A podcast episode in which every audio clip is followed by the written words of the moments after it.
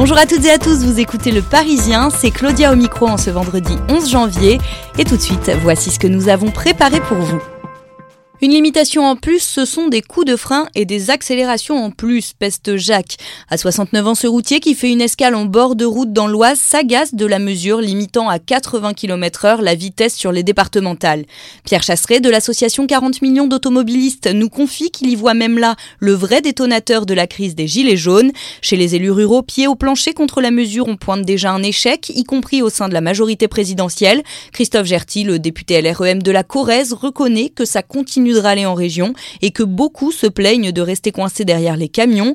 D'autres automobilistes sont convaincus que cette réforme a pour seul intérêt de leur infliger de nouvelles amendes. On a plus de problèmes avec les sangliers qu'avec les chauffards, estime Eric, livreur dans les Hauts-de-France.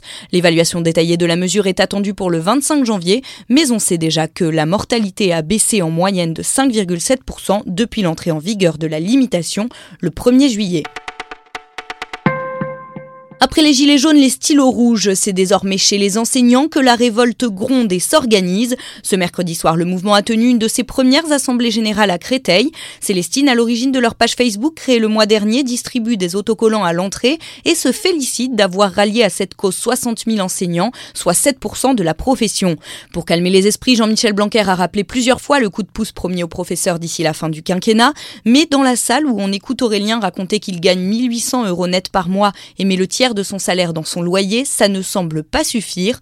Un rassemblement est prévu demain matin devant le prestigieux lycée Henri IV à Paris et le mouvement doit rencontrer le syndicat SNES la semaine prochaine.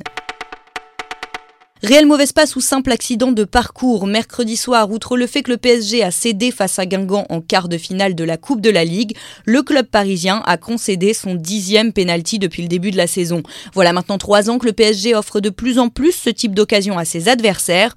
On en a pris trois qu'on pouvait éviter avec un peu plus de concentration et de tranquillité, estimé mercredi soir Marco Verratti, un problème qu'il va vite falloir régler si les Parisiens veulent s'éviter de grosses désillusions.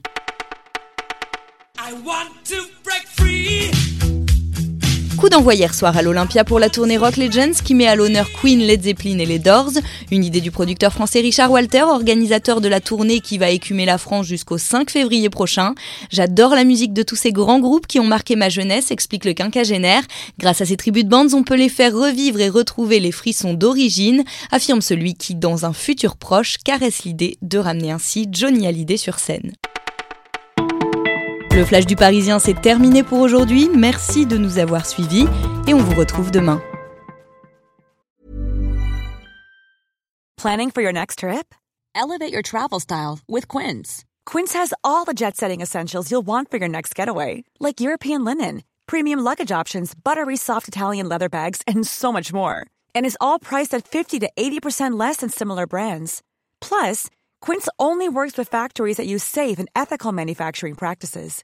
Pack your bags with high-quality essentials you'll be wearing for vacations to come with Quince. Go to quince.com slash pack for free shipping and 365-day returns.